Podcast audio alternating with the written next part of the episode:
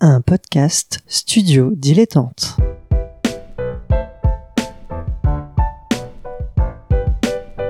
Donc ce que vous proposez comme d'habitude, c'est de la poudre de perlimpin. La République, c'est moi Et je ne me laisserai jamais entraîner par un opportuniste dans cette voie-là. Allez, rangez vos mines boudeuses, rangez vos discours de rageux. Restons polis, le podcast qui explique calmement la politique. Bonjour à toutes et à tous et bienvenue dans Restons Polis, le podcast qui vous explique la base de ce que c'est la politique, au-delà des petites phrases qu'on aura oubliées demain. Et comme chaque semaine, je suis en compagnie de mon camarade Nemo. Salut Nemo. Salut Adrien. Comment ça va? Eh ben écoute, ça va bien. Je suis dans le bon podcast, je pense, et, euh, et j'ai hâte qu'on parle ensemble des, enfin du Conseil des prud'hommes. J'allais dire le tribunal, mais non, du Conseil des euh, prud'hommes. Et oui, donc euh, le Conseil des prud'hommes, on va, on va en parler pendant euh, 15-20 minutes, euh, mais avant ça, petit extrait musical.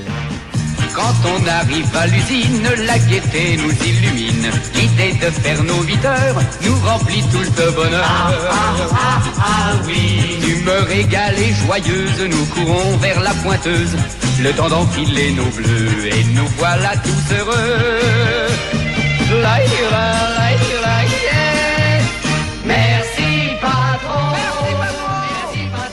Alors Nemo, qu'est-ce qu'on vient d'entendre Eh bien, on va d'entendre Merci patron, non pas le film de François Ruffin, mais la, le- la chanson des Charlots, si je me plante pas. Ça. Alors, merci patron, effectivement, parce que euh, le Conseil des prud'hommes, c'est là où se passent, où se gèrent les conflits entre euh, employés et euh, employeurs. Euh, c'est euh, composé en, en cinq sections. Il y a une section agriculture, commerce, encadrement, industrie et activités euh, diverses. Comment dire C'est c'est là où le droit du travail s'exprime. Euh, alors c'est vrai que ça paraît un peu loin de la politique, mais on va voir, ce n'est pas tout à fait euh, euh, étranger. Déjà, quel est ton premier regard, toi, sur le Conseil des prud'hommes? Je vais raconter une anecdote euh, personnelle, puisque j'ai eu des cours euh, par notamment euh, un patron qui venait donner des cours de, de- d'économie, enfin de budget, etc., dans le cadre de mes études universitaires. C'était, très clair hein, de, de l'angle d'où il parlait, mais lui voyait les prud'hommes et forcément comme quelque chose de dangereux. Il nous expliquait qu'en tant qu'employeur au prud'homme, on n'a rien à gagner et tout à perdre, mais qu'en revanche, c'était une organisation très intéressante de par sa composition, puisqu'on a souvent l'image des prud'hommes comme un tribunal. D'ailleurs, j'ai fait l'erreur au tout début de, ce- de cette émission, alors qu'en fait, c'est quelque chose de euh, beaucoup plus consensuel. À un moment donné, oui, il y a des procès, il y a des jugements, etc. Mais euh, de par sa, composition moitié employeur, moitié représentant euh, des salariés, de par sa façon de juger, de par les, domaines abordés, c'est quelque chose que je pense de très précieux et surtout de très intéressant à étudier.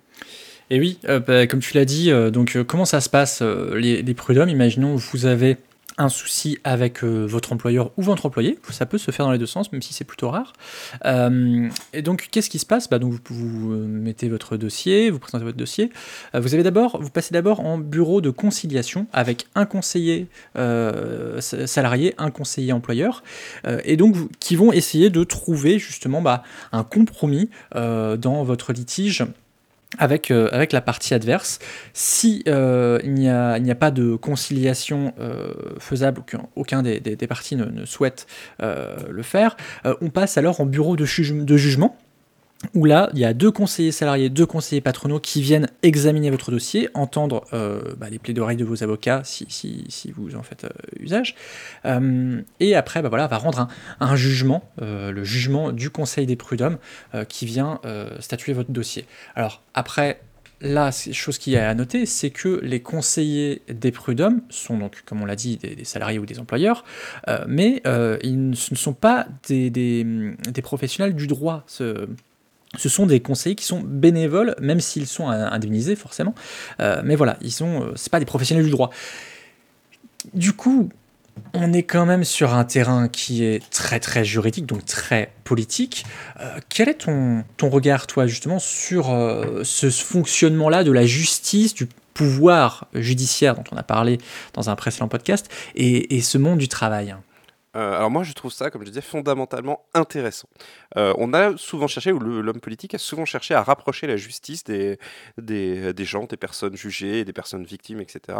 Et là, on a une démarche qui consiste non pas forcément à poser les gens en juré, mais à prendre des représentants, à les former, parce que c'est quand même pas n'importe qui qui devient euh, conseiller prud'homal. hein. Il y a une formation à suivre, il faut, ça demande une, certaine, un, engagement, voilà, ça demande un certain engagement.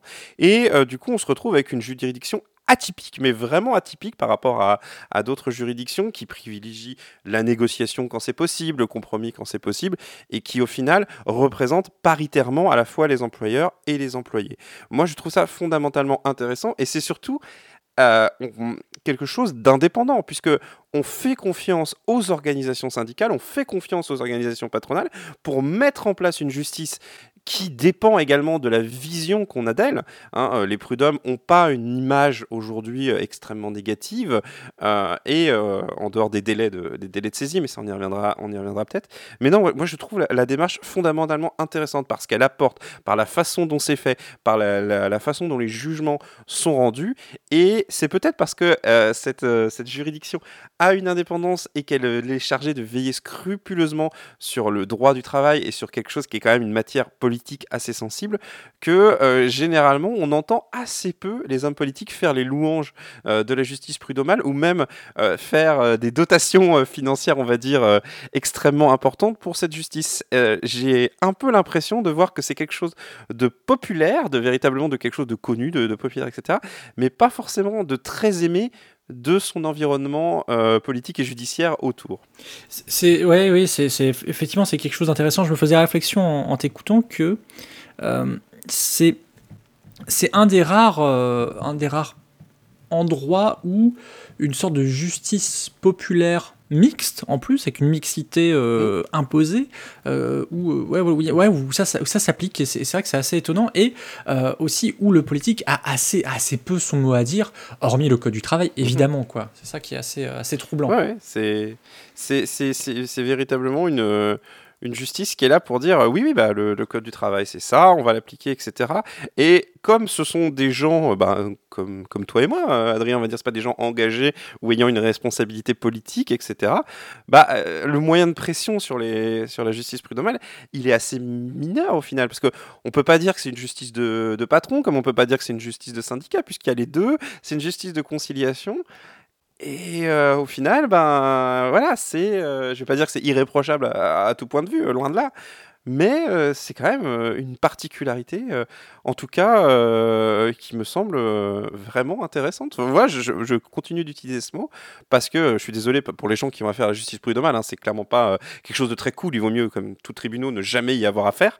Mais voilà, je trouve que la démarche, la façon de penser, la façon de juger euh, change et est très loin de euh, cette, euh, cette chose qu'on a tendance à faire en, France, qui est de tout ramener à des grands, grands tribunaux, des grandes instances, etc. Alors, tu, tu t'as évoqué effectivement les, les- reproches que politiques, mais aussi les citoyens peuvent faire au, prud'homme, une procédure assez longue.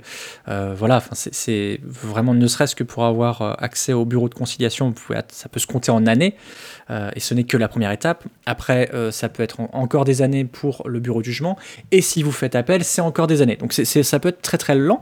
Euh, Il y a une- beaucoup aussi, tu, l'as évoqué en tout début, euh, reproche une certaine partialité, alors une partialité fantasmée. Les employeurs vont vous dire euh, que c'est c'est un conseil qui est aux mains entre guillemets des salariés. Effectivement, parce que beaucoup de salariés euh, gagnent, mais c'est pas tout le temps vrai.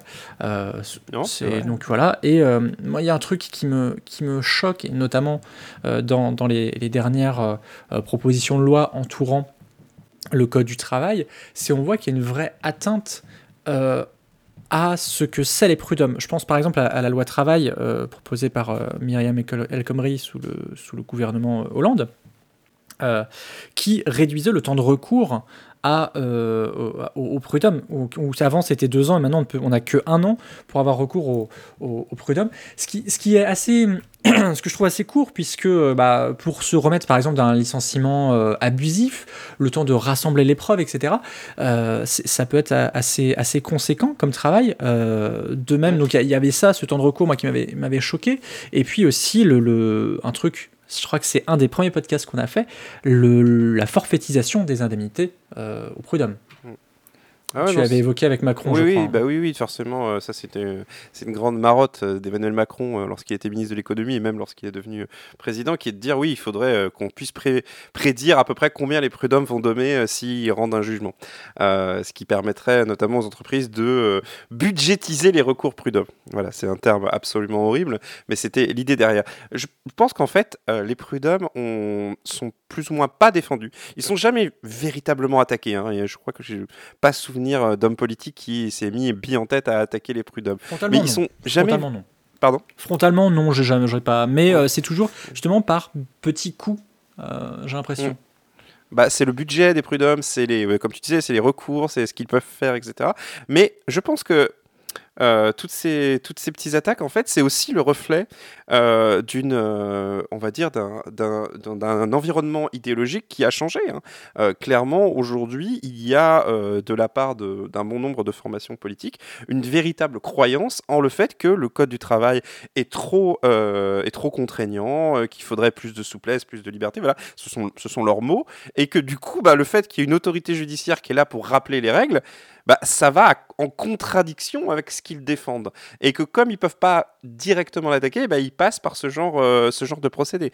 Après, euh, alors c'est une évidence, mais les prud'hommes défendent la loi, théoriquement. Donc, si la loi est faite ainsi, c'est à eux de l'appliquer. On était dans, dans une émission précédente sur la séparation des pouvoirs, là, on est en plein dedans. On peut pas reprocher aux prud'hommes d'appliquer la loi que, dont eux-mêmes n'ont pas la responsabilité, euh, qu- qu'ils n'ont pas la responsabilité d'établir.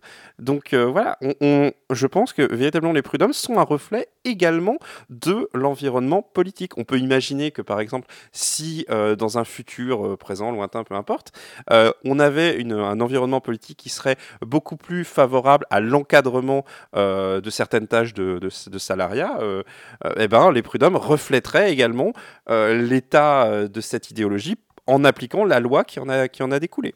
Mm, mm. Et comme je rappelais, on peut, on peut dans tous les cas faire appel et après, euh, en appel, on, a euh, donc des professionnels du droit qui viennent euh, vérifier la conformité du jugement des prud'hommes avec la loi. Il y, a- un autre truc aussi qui m'avait choqué vis-à-vis du dossier des prud'hommes, c'était sous Hollande encore. Alors, c'est pas du tout pour faire le procès de, la présidence Hollande, hein, qu'on qu'on soit très clair.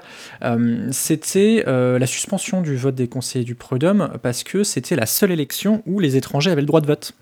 Euh, car oui, avant, les, les conseillers prud'homaux étaient votés, alors maintenant ils sont nommés euh, de mémoire par les syndicats. Euh, et c'est quand même un peu dommage parce que c'était une. Bah, comme je disais, c'était le seul vote où les étrangers pouvaient participer. Et, c'était quelque chose de vraiment démocratique, où on avait le citoyen au cœur de ce que c'est un État, à savoir dans l'application de ses règles. Moi, ça m'a choqué. Je sais pas toi ce que tu, tu en penses, mais... Euh, oui, enfin, après, euh, j'ai- je, oui, je suis un peu, je suis un peu sur le même point, mais euh, disons que voilà, c'est comme je disais, c'est un reflet de euh, l'environnement idéologique aussi. hein. C'est quelque chose comme ça. Si on, on, en reviendra peut-être dans un autre récent poli sur le droit de vote euh, des citoyens étrangers, mais euh, clairement la tendance n'était pas à aller vers là et bah ouais, les prud'hommes sont un peu, on en revient à ça, sont un peu souvent une victime indirecte ou en tout cas euh, par des biais détournés bah, de politiques différentes ou voilà d'un mouvement changeant quoi. C'est c'est généralement euh, c'est- une institution qui est, qui est passionnante dans son dans sa formation. Surtout c'est pas très compliqué à regarder. euh, Vous allez me dire que j'insiste souvent, mais allez voir la fiche Wikipédia des conseils des prud'hommes, vous allez tout apprendre dessus. C'est pas très compliqué et euh, et ouais, c'est intéressant la façon dont c'est fait. C'est bien de connaître les prud'hommes, pas simplement parce qu'on doit y avoir affaire en fait. C'est euh, simplement ça. Mais attention, par contre, euh, soyons clairs, si vous avez un souci avec votre employeur, ça vous empêche pas de consulter un syndicat et de prendre surtout un avocat parce que les prud'hommes, ça reste une cour de justice. hein. Donc euh, si vous n'avez pas d'avocat euh, et que vous voulez vraiment défendre votre cause, il vous faut un spécialiste, il vous faut un professionnel pour, euh, pour vous défendre. Oui, je, vous mettrai aussi en lien la page concernant le Conseil des prud'hommes euh, sur le, site travail-emploi.gouv.fr. C'est extrêmement technique. Euh, donc, euh, évidemment, prudence. soyez sûr de votre coup, entre guillemets, si vous devez y aller, que vous soyez employeur ou employé. Et je vous mettrai aussi la, page de service-public.fr avec sur comment saisir le, Conseil des prud'hommes. On arrive à peu près aux, aux 15 minutes. Moi, j'ai dit tout ce que j'avais à dire sur euh, les conseils prud'hommes. Je sais pas si tu voulais rajouter quelque chose. Non, je, je propose de laisser euh, les auditeurs en juger. Oh, oh, oh. C'est très très très très malin. Bref, euh, qu'est-ce que j'allais dire? Eh bien, en tout cas, merci beaucoup Nemo pour cette. Merci Adrien. On te retrouve dans Canapé Game, les Pyrénées et à gauche tout évidemment. Et toi dans Ludologie.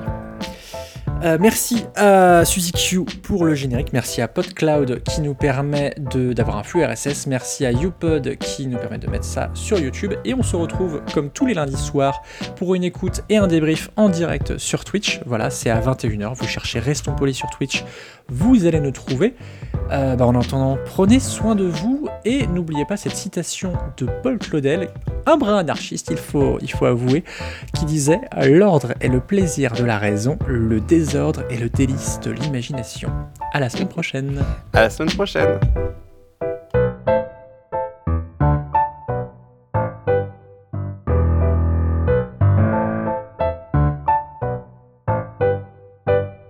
Ok, bon bah très bien. À 3 on clap Ouais. 1, 2, 3. Bonjour à toutes et à tous et bienvenue dans Ludologie. On la garde. Ah non, on la garde. hein, c'est... Allez, enchaîne.